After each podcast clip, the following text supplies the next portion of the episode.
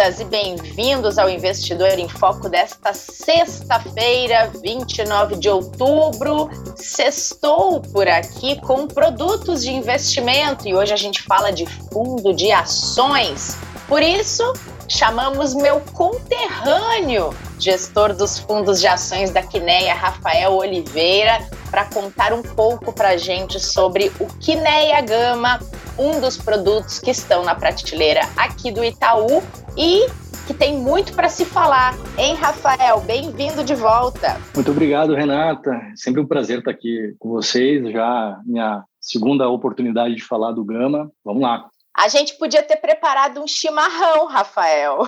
Verdade. né? para bater esse papo aqui. Muito bom. Vamos lá, então. Toda sexta-feira a gente dá uma dica de produto aqui para quem ouve o Investidor em Foco. Queria que você contasse para nossa audiência, então, que produto é o Kinea Gama, porque a dica de hoje é sobre ele. Legal, Renata. Bom, Gama, é, esse fundo Kinea Gama, ele é um fundo de investimento em ações, tá? ele é um FIA, portanto, ele, ele não investe em outros, é, outras classes de ativo que não ações. A gente segue uma estratégia long only, portanto a gente não faz short, a gente está sempre muito comprado em ações, propriamente dito. Nossa gestão de caixa é muito baixa, muito mínima.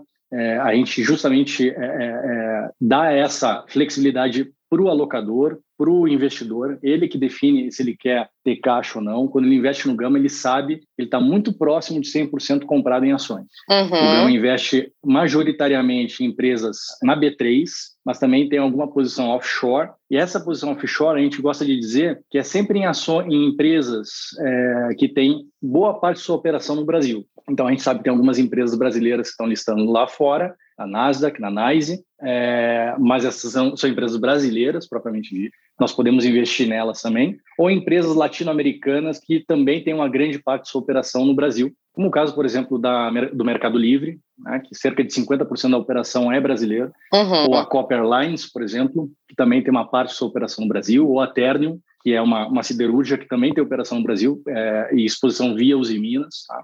O mais importante aqui, quando a gente está falando de offshore, é saber que nós investimos em empresas que nós temos acesso ao management da empresa. A gente gosta de dizer que é, é faz parte do nosso processo é, esse contato com o management. Tá? Então, quando sai um resultado, quando sai uma notícia, a gente gosta bastante de entrar em contato com o CFO, com o CEO, com o RI das empresas e, portanto, algumas empresas é, é offshore é, americanas ou europeias muitas vezes você tem uma certa dificuldade de acessar esse management. Tá? Algumas até muito difícil mesmo. Por isso que nós evitamos investir em empresas que nós não temos esse acesso. Então, é, você dificilmente vai ver o Gama investir em Amazon, em Apple, em Facebook, mas uhum. sim em empresas brasileiras que estão lá fora ou empresas que têm uma boa parte da sua operação é, no Brasil, mas que é, a gente consiga conversar com os gestores. Tá? Uma das estratégias de vocês, então, é ter essa proximidade com as empresas para saber, de fato, qual é a situação, a solidez, para poder é, é, fazer esse trabalho dentro do fundo. Legal, legal. É, isso mesmo, Renata. É, faz parte do nosso processo, tá? É, tá. A minha experiência lá ao longo da minha carreira foi como analista fundamentalista. Tá? Então, é, além de estar tá planilhando, modelando, conversando com o management das empresas, conversando também, é, é, fazendo channel checks, né? Então, é, é, é, justamente buscar mais informações na cadeia, seja com clientes ou com fornecedores, para que a gente consiga construir a história, a tese de investimento de uma forma mais robusta, mais sólida, tá? E no então, detalhe, é, né, Rafael? No detalhe, exatamente. No essa, detalhe. essa é, uma, é uma característica muito forte, é, justamente dos gestores que têm essa veia long only, essa, é, que seguem essa doutrina uhum. long only, tá? essa estratégia. Então, é, eu exijo isso dos meus analistas também, e, portanto, nós temos essa é, preocupação. Dificilmente você vai ver o Gama investir em alguma, alguma empresa que a gente não consiga ter acesso à, à gestão e que a gente não consiga fazer realmente um, um, um channel check, um conhecimento, um, buscar um conhecimento da cadeia é, é, com associações de classe, com fornecedores, com clientes, etc., como eu comentei antes. Bacana.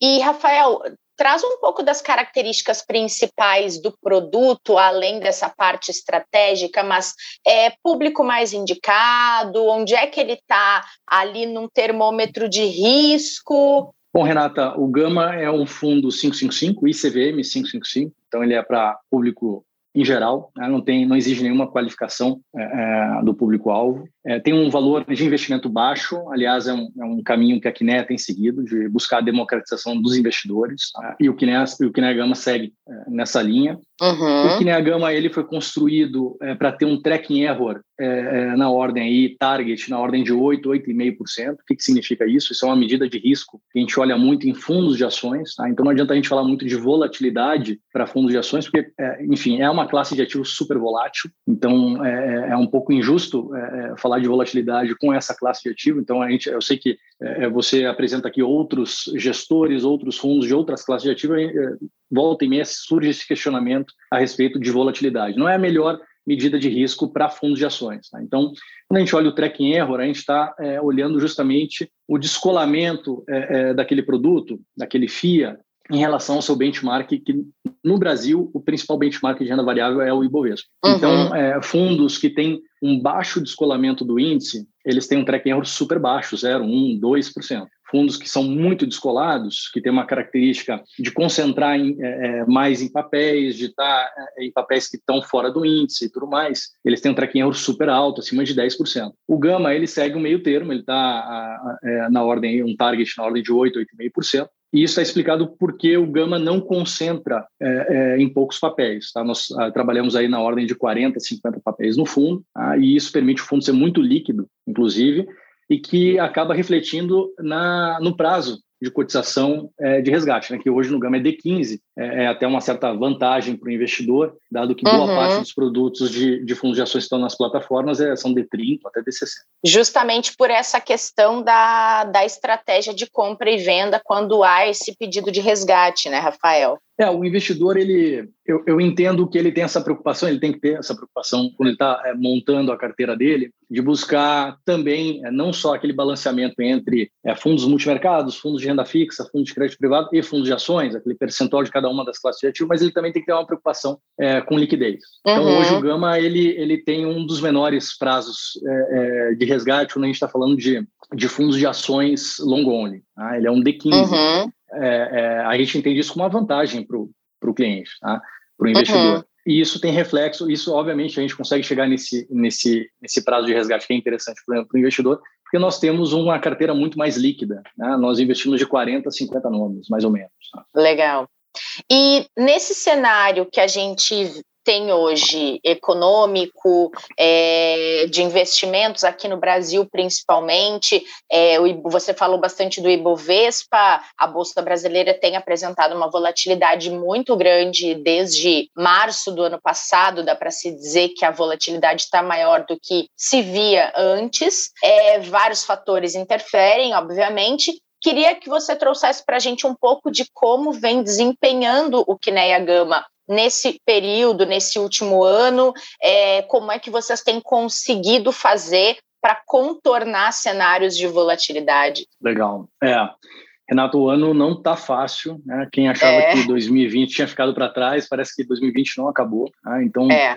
já estamos aí terminando o segundo ano da, da pandemia é, e, e, tem sido muito difícil, é, muito desafiador, com muita volatilidade em todas as classes de ativos. Não é só não só em ações. Né? O Gama tem conseguido é, é, entregar o objetivo dele, que é bater é, o, o, índice, né, o benchmark. Né? Nós tivemos um bom 2020 em relação ao índice, nós conseguimos a mais de 20 pontos percentuais acima do Ibovespa em 2020, é, e agora nesse ano de 2021 a gente tem conseguido aí na ordem de 5, 6 pontos percentuais acima do índice também. É, é mais ou menos em linha com o que se espera dado o nível de risco que o Gama corre. Tá? Então, talvez um, um pouquinho mais, a gente espera alcançar isso até o fim do ano, na ordem de 6, 7 pontos percentuais acima do índice. Mas como eu comentei, Renata, o ano está bem difícil. É, nós estamos vendo agora as taxas de juros subirem, né? então a gente está vendo a Selic subindo aí. Isso, obviamente, põe uma pressão muito grande sobre os investimentos em renda variável, na verdade, sobre os investimentos de risco de modo geral, não só uhum. em ações, mas se você considerar outras classes de ativo que tem, tem risco, é, é, você também enxerga essa dificuldade. Mas o que a gente tem feito no Gama, que é algo que a gente já tem é, é, é, é comentado isso nas nossas cartas, nos nossos vídeos mensais estão disponíveis na, na, nas redes sociais da Quineia, é justamente o fato de que a gente tem rotacionado o portfólio para ter menos beta, né, ou seja, menos risco em relação ao Ibovespa. Então a gente está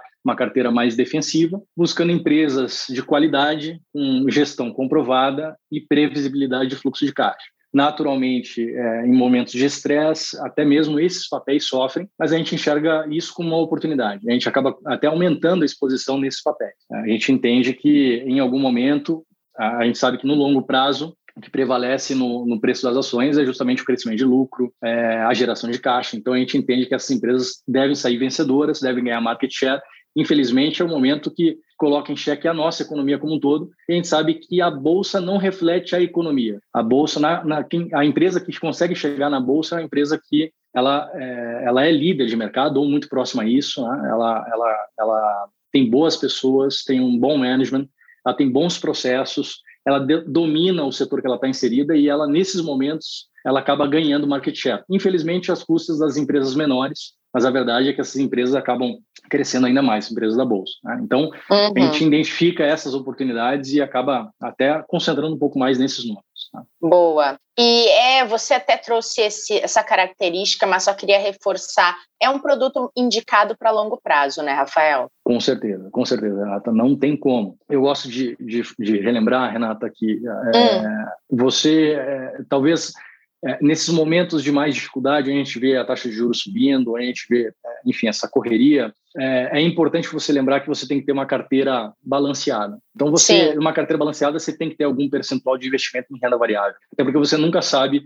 é, é, é sim, enfim, a gente pode ter um novo boom de commodities, pode ser muito favorável para o Brasil, a gente pode ter um cenário político mais favorável no, já no curto prazo, não, e, e aqui eu me refiro no curto prazo nos próximos 12 meses. Né? Então, uhum. podem acontecer coisas que podem simplesmente virar é, o vento e, e, ele acabar soprando a favor de renda variável. Né? Então você tem que ter algum percentual ali na sua exposição em renda variável e você tem que saber que esse percentual tem que estar investido justamente uma cabeça de longo prazo. Tá? Então é, você tem que procurar gestores que estão é, com esse foco. Então, é, é, importante que o investidor saiba que nós temos essa preocupação aqui. Legal. Muito bom. Lembrando que para aplicar no Kinea Gama pelo Itaú é a partir de um real. Estava conferindo aqui, você trouxe que é um é valor super baixo para democratizar a gente tem aqui esse produto dentro da prateleira que precisa de um real só para fazer a aplicação. Muito boa dica, essa dica já veio outras vezes, o Kinea Gama tá, vira e mexe na recomendação de investimentos do Itaú, tem aí uma rentabilidade dos últimos 12 meses de 26,8% e todas essas características que o Rafael trouxe, essa projeção de longo prazo, esse foco em ações nacionais. E para a gente fechar nossa semana, Rafael, a gente sempre pede para os nossos convidados trazerem uma dica de entretenimento. A maioria das pessoas que vem aqui diz que falar de produto é fácil, que o difícil é trazer uma dica para o final de semana, uma dica de filme, de livro, de série, do que a pessoa achar mais bacana. Então, eu queria saber o que você preparou para gente. Legal, Renata. Então, eu vou puxar a, a, a brasa para o nosso assado aqui, já que Opa! nós somos gaúchos, né? Já que nós somos Boa. gaúchos, eu vou puxar a brasa. Eu adoro pro, essa pro, expressão. e vou justamente trazer um livro é, para os nossos é, ouvintes aqui, investidores, saberem por que, que o fundo Kinea Gama se chama Kinea Gama. Tá? Opa! Então, um, entre os vários livros, eu, eu sou um apaixonado por história, e um dos vários livros de história que, que eu li, que eu acho que é, reflete um herói português chamado Vasco da Gama, tá? uhum. um, um, jovem navegador que é, construiu uma rota importante para colocar Portugal no mapa ali pelos anos de 1500 e era, além de tudo, um grande mercadante, sabia é, dar preço para as coisas, comprar barato, vender caro. Né? Então, é algo que a gente espera que o Kinea Gama também consiga, no fundo. É o livro do Roger Crowley, chamado Conquistadores, tá? como Portugal forjou o primeiro império global. Muito interessante, né? Um país muito pequenininho, no cantinho da Europa, fora da rota de comércio daquela época, né? na época do Renascimento, é... conseguiu é, é, chamar a atenção do mundo inteiro naquele, naquela época. Né? Que bacana, que legal. Eu gosto dessas referências que remetem à, nossa história e nossas origens, né, Rafael? A gente deixou o Rio Grande do Sul há muitos anos, você 11 anos, eu 9 anos, mas é sempre presente na nossa vida e no nosso sotaque, né? é, não tem como fugir, é isso aí mesmo. Ah, é muito legal. Muito bom, obrigada pela participação aqui no Investidor em Foco. Ótimo final de semana para você. Obrigado, igualmente. Sempre um prazer, como eu comentei aqui, Renata. Chama a gente para vir aqui falar mais vezes. Com certeza. Obrigada, Rafael, e obrigada a todo mundo que participou, teve na audiência desse episódio dessa semana aqui no Investidor em Foco com a gente. Semana que vem é mais curta, a gente volta na quarta-feira, tem dinheiro com atitude e a gente está preparando para vocês a Semana Nacional da Educação Financeira por aqui também. Então fiquem ligados e ligadas nas nossas redes sociais, aqui no Investidor em Foco, no Telegram Itaú Investimentos, que a gente vai atualizando por ali. Fechado? Até mais, bom fim de semana, bom feriado para todo mundo e até semana que vem. Todos os dias, aqui no Investidor em Foco, uma conversa descontraída sobre investimentos, mercado e planejamento financeiro. Aqui você fica por dentro das principais discussões e movimentações que podem impactar seus investimentos. Ah, e nosso encontro é sempre na hora do almoço.